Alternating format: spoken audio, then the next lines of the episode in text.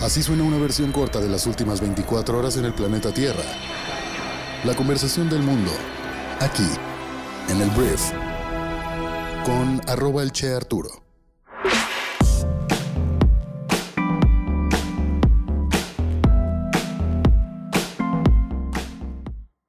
Hola, muy buenos días, bienvenidos a esto que es el brief para este miércoles 25 de agosto. Yo soy Arturo y te doy la bienvenida a este programa en el cual vas a poder escuchar un resumen con las noticias más importantes de México y el mundo. Entonces, gracias por estar aquí y vamos a comenzar con esto que es el brief. Vamos a empezar hablando del panorama de México. Y bueno, en México tenemos que dar tres noticias el día de hoy. Una tiene que ver con Hugo López Gatel, que es el subsecretario de Salud de nuestro país, que ayer dio una declaración pues un poco polémica que tiene que ver con los niños y las vacunaciones y el COVID-19. Eh, Hugo López Gatel es, su título oficial es el subsecretario de Prevención y Promoción de la Salud, pero durante esta pandemia probablemente ya te hayas dado cuenta que pues tuvo como mucho la, la, labor o el rol de ser el vocero por parte del gobierno en temas de salud. No fue el secretario, fue el subsecretario Hugo López Gatel y ha sido una figura pues muy odiada y muy querida cuando se fue de Palacio Nacional una vez que ya no iba a dar, se suponía, este, sus conferencias vespertinas, que ahorita las devolvió pero nada más una vez a la semana, eh, pues lo despidieron con mariachi y tiene un club de fans y tiene un club de haters. Entonces, bueno, es todo un personaje.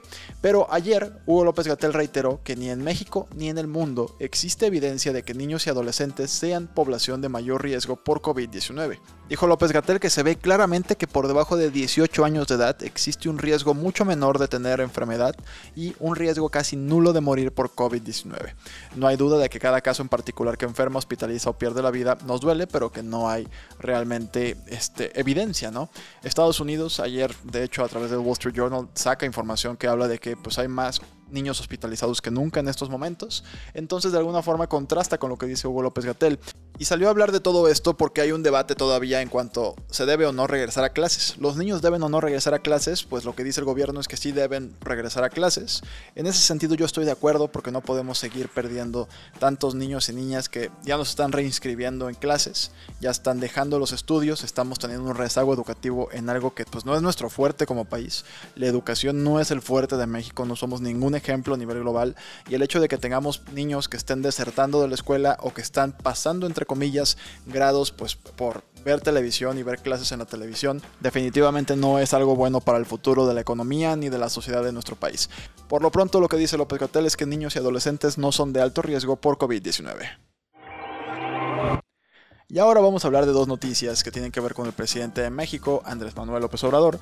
Y bueno, la primera noticia de la cual voy a platicar es que pues sigue la telenovela, este dimes y diretes entre López Obrador y el señor Ricardo Anaya, eh, antiguo o ex este, candidato a la presidencia de la República por parte del PAN, que Antier dijo que se iba a exiliar, que se iba a ir del país, pues porque lo estaban persiguiendo, ¿no? Había una persecución política y lo quieren encerrar por un presunto eh, delito de haber recibido sobornos por aprobar o más bien empujar la aprobación de la reforma energética con el presidente Enrique Peña Nieto.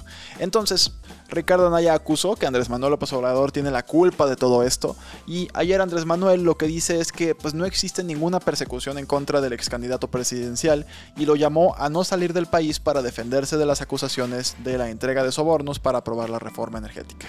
Lo que dijo Andrés Manuel textualmente es que ahora con este asunto del señor joven todavía Ricardo Anaya, víctima, eh, pues acusándome a mí está como para decirle, yo por qué, yo no te mandé a que hicieras esas cosas, no te diste cuenta, pensabas que no iba a suceder nada, fue lo que declaró Andrés Manuel López Obrador. Dijo que es interesante que se sepa que el asunto de Ricardo Naya tiene que ver con una denuncia que presentó el que era director de Pemex, Emilio Lozoya. Ese señor presentó una denuncia diciendo que él entregaba dinero a legisladores y a dirigentes de partidos para que se aprobara la reforma energética. Ese es el fondo del asunto, fue lo que dijo AMLO en su conferencia matutina. Y la verdad es que con esta declaración de Andrés Manuel, la verdad ya le ganó la mano a Ricardo Naya. Digo, Ricardo Naya no tenía mucho más que su videoblog para defenderse y hablar. Y pues al final Andrés Manuel López Obrador tiene una aceptación a nivel nacional brutal. Y pues es el presidente de México con todo el poder mediático que eso conlleva, ¿no? Entonces, por lo pronto Andrés Manuel gana esta batalla de declaraciones y pues Ricardo Naya va a tener que encontrar otra manera de ser la oposición de nuestro país. Así de mal está la oposición de nuestro país, en el exilio. Hablemos de una noticia más que tiene que ver con México, porque ayer ya se dio a conocer pues cómo quedaron los diputados plurinominales en la Cámara de Diputados, entonces ya sabemos cómo quedó distribuido el poder en el Congreso de la Unión. En la próxima legislatura, al partido de Morena del presidente Andrés Manuel López Obrador no le va a bastar que Morena y sus aliados, que son el Partido Verde y el Partido del Trabajo, el PT, tengan mayoría absoluta, pues para que se realicen las tres reformas a la Constitución que está impulsando, que es la electoral, la eléctrica y la de seguridad pública, van a necesitar a 56 diputados del bloque opositor. Entonces ayer el Consejo General del Instituto Nacional Electoral repartió los 200 espacios plurinominales para cada partido político, de acuerdo con la votación obtenida por cada fuerza política. Entonces ya se integró así la 65 legislatura el PAN queda con 114 diputados, el PRI con 70, el PRD con 15, el PT con 37, el Partido Verde con 43, Movimiento Ciudadano tiene 23, Morena tiene 198 y en total son 500 diputados. ¿no? Entonces la coalición Juntos Haremos Historia, integrada por Morena y sus aliados PT y Partido Verde, tendrán 278 diputados, es decir, el 55.6% que representa la mayoría absoluta. El bloque opositor conformado por el PRI, PAN, PRD tendrá 199 legisladores, 39 9.8%, y si se sumaran los votos del Movimiento Ciudadano alcanzarían los 222 legisladores o el 44.4%. Entonces el presidente Andrés Manuel ya dijo que va a enviar las tres reformas para modificar la constitución, pero estas tres reformas van a requerir para ser aprobadas del voto de dos terceras partes, la mayoría calificada, de los legisladores presentes en cada una de las cámaras del Congreso de la Unión. Entonces pues no, le faltan 56 legisladores que tendrían que convencer, eh, Morena tendría que convencer a PRI, PAN, PRD, ¿no? Entonces porque solamente el movimiento Movimiento Ciudadano tampoco le alcanzan, porque tienen en total 23. Entonces, bueno, así queda ahora sí que el tablero legislativo de nuestro país en cuanto a lo que no pueden hacer, que es pasar estas reformas a la Constitución, pero lo que sí pueden hacer con la mayoría absoluta es modificar y aprobar el presupuesto de egresos de la federación para los próximos tres años, sin necesidad de convencer a ningún otro legislador, pues para ello se requiere mayoría simple. De acuerdo con la ley federal de el presupuesto responsabilidad hacendaria, el proyecto de presupuesto de egresos de la federación debe presentarse a más tardar el 8 de septiembre a la Cámara de Diputados, que lo tiene que aprobar a más tardar el 15 de noviembre. Entonces también podrán aprobar leyes secundarias como la reforma constitucional de la consulta para la revocación de mandato, entonces esto seguramente va a pasar ya próximamente. En el tema del presupuesto, volviendo un poquito, esto es importante porque en el presupuesto está definido todos los programas sociales que pues Morena y Andrés Manuel López Obrador ah, utilizan para pues, repartir recursos a las poblaciones vulnerables de nuestro país, que recientemente han sido criticados por realmente no atacar genuinamente a las personas más necesitadas y tienes un aumento de beneficiarios de eh, niveles socioeconómicos pues más adinerados y tienes una disminución de apoyos para las personas que realmente tienen necesidad en comparación con el sexenio de Enrique Peña Nieto. Entonces, eso es lo que se puede y no se puede hacer, pero bueno, así quedó distribuido los diputados de nuestro país. Muy bien, vamos a hablar ahora de Estados Unidos y de la vicepresidenta Kamala Harris que está en un viaje por el sudeste asiático. Y ayer sucedió algo extraño porque la vicepresidenta retrasó tres horas su viaje de Singapur a Vietnam después de ser informada de un incidente anómalo de salud que afectó a diplomáticos estadounidenses en la capital vietnamita. El gobierno se refiere habitualmente como incidente anómalo de salud a los misteriosos ataques contra diplomáticos estadounidenses que se detectaron por primera vez en Cuba en 2016 y cuyo origen se desconoce, pero que provocan síntomas similares a los de las lesiones cerebrales. Esto es algo que no se ha podido resolver con los diplomáticos que estaban en Cuba y al parecer pues hubo tres o hubo algunas personas de la, de la comitiva de Estados Unidos que empezaron a padecer este tipo de incidentes anómalos de salud en la capital de Hanoi. Entonces Kamala Harris finalmente viajó a Vietnam, así lo informó la Embajada de Estados Unidos. Después de analizarlo cuidadosamente se tomó la decisión de seguir con el viaje de la vicepresidenta, pero definitivamente los focos estuvieron prendidos y las alertas durante algún rato. Y hablando de COVID-19 en Estados Unidos, tenemos que hablar de cómo hay números, hay data que están mostrando que están aumentando cerca de un 25% de los contagios del COVID-19 entre los residentes del condado de Los Ángeles ocurrió en personas completamente vacunadas entre mayo y el 25 de julio. Un periodo que incluye el impacto de la altamente transmisible variante Delta fue lo que informaron los estadounidenses el día de ayer. Los datos publicados en un informe semanal mostraron un aumento de estos contagios entre personas pues, completamente vacunadas y se basan en datos de cohortes como el resultado del condado de Los Ángeles para determinar si los estadounidenses necesitan una tercera dosis de vacunas en contra del COVID para aumentar la protección. Todo el debate aquí está alrededor de la vacuna de refuerzo, que Israel ya empezó a vacunar, creo que ya están en la década de los 30, 40 años, vacunando a las personas con la tercera vacuna, porque Israel, si no lo sabías, fue un ejemplo a nivel global de vacunación. Vacunaron muy rápido a su población, pero por lo mismo, ahorita que muchos países apenas estamos vacunando eh, o terminando de vacunar o a la mitad del camino, pues en Israel ya se están infectar porque ya pasó el periodo de los anticuerpos que te daba la vacuna durante cierto tiempo, ¿no? En Estados Unidos es la misma dinámica. Ya se está viendo que los primeros vacunados en LA, pues tal vez ya están volviéndose o ya están teniendo otra vez la, la capacidad, o más bien ya no tienen los anticuerpos y por lo tanto se pueden volver a enfermar. A nivel global esto es relevante porque la ONU ha empezado a pedirles a los países desarrollados que pausen la aplicación de la tercera dosis porque hay países que todavía están muy atrás en cuanto a su vacunación, que todavía están lejos de poder tener niveles aceptables de vacunación y ellos pues ya están hablando de este, pues vacunar por tercera vez a sus habitantes. Entonces, eso es lo que está pasando en Estados Unidos, pero probablemente se van a vacunar por tercera vez, pues porque tienen todas las vacunas que quieren los gringos. Vamos a hablar de dos temas que tienen que ver con Afganistán y la crisis que están viviendo por allá después de la ocupación de los talibanes del país. Primero que nada, ayer se filtró que pues un director, un director de, la inteligencia central de la CIA de Estados Unidos, se reunió en secreto con un líder de los talibanes en Kabul el lunes, según ha informado fuentes a medios estadounidenses.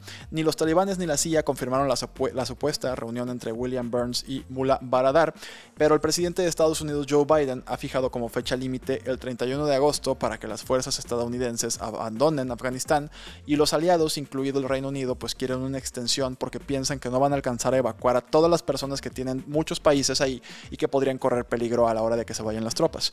Entonces, lo que se piensa que este jefe de, la CIA fue a Afganistán fue a platicar precisamente de una extensión de ese periodo, en dado caso que los talibanes, este, pues definitivamente tengan pensado atacar a estos civiles.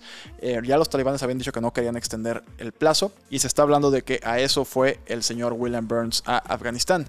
Y algo más que tenemos que hablar de los talibanes es que em, los talibanes estuvieron cerrando el paso para los afganos para ir al aeropuerto de Kabul. Están bloqueando la evacuación, están pidiéndole a la población que no huyan del país, que todo es seguro, que todo está bien, pero pues hay muchos ciudadanos que quieren simplemente salir de ese país porque ya tuvieron una pésima experiencia bajo el mando de los talibanes a finales de los 90. Entonces, sobre todo para las mujeres es una dinámica completamente diferente. De hecho, ya salió ayer que los, los, talibanes dijeron que a las mujeres que trabajan fuera de su casa, pues que por lo pronto se devuelvan a su casa en lo que todo esto se, se tranquiliza, pero es una de las cosas que se prohíbe bajo la ley que van a imponer los talibanes, ¿no? que las mujeres trabajen fuera del hogar. Entonces, ante estas condiciones, no solamente para las mujeres, sino en general del manejo que pueden tener este grupo del país, la verdad es que hay mucha gente que quiere irse y los talibanes están bloqueando las salidas por el aeropuerto de Kabul. Muy bien, vamos a hablar de negocios y vamos a empezar hablando de TikTok, que es esta red social que pues ha tenido una popularidad brutal dentro de la generación Z del mundo. Y bueno, ayer se anunció que TikTok y Shopify, que es la plataforma de comercio electrónico, acordaron un, un, pues ahora sí que un acuerdo, una disculpa por mi falta de vocabulario, pero acordaron trabajar juntos para agregar la capacidad de que los consumidores compren directamente en la aplicación de TikTok por primera vez. TikTok se ha conocido en gran medida como una aplicación de video que proporciona entretenimiento y memes, y los usuarios no han podido comprar productos directamente en la aplicación, a pesar de que TikTok cuenta con muchas personas influencers que a menudo hablan de ropa, maquillaje y productos para el hogar. En cambio, los usuarios han podido comprar productos en TikTok solo a través de anuncios en la aplicación. Pero bajo la nueva asociación, los comerciantes de Shopify, que participan en un programa piloto, podrán agregar una pestaña de compras a sus perfiles y vincularlos a productos dentro de las publicaciones de TikTok. Shopify dijo que esperaba expandir la función a todos los comerciantes este mismo otoño y así TikTok se une a Instagram y Facebook que ofrecen ya compras dentro de su plataforma. Vamos a ver qué tal funciona, pero probablemente va a funcionar muy bien. Y ahora vamos a hablar de Airbnb porque, bueno, esta plataforma que si no la conoces es una plataforma en la cual puedes tú reservar eh, un espacio para quedarte como si fuera un hotel, una habitación o un lugar completo, una, una vivienda completa, pero precisamente estamos hablando de casas o departamentos de las personas que las ponen en la plataforma en renta y pues así es la conexión, ¿no? Alguien que quiere un lugar donde quedarse y alguien que ofrece su casa o una habitación dentro de la cual puedes quedarte. Entonces, esta plataforma ayer anunció Airbnb que va a ayudar a que 20.000 refugiados afganos puedan tener un hogar en lo que se resuelva su condición de refugiados, en donde se define a dónde van a irse a vivir. Entonces esto lo van a hacer a través de, una, de un brazo caritativo altruista que se llama Airbnb Org, que pues se encarga precisamente de ayudar dentro de los desastres naturales a las personas afectadas para que tengan un techo donde vivir en lo que se resuelven sus respectivas situaciones.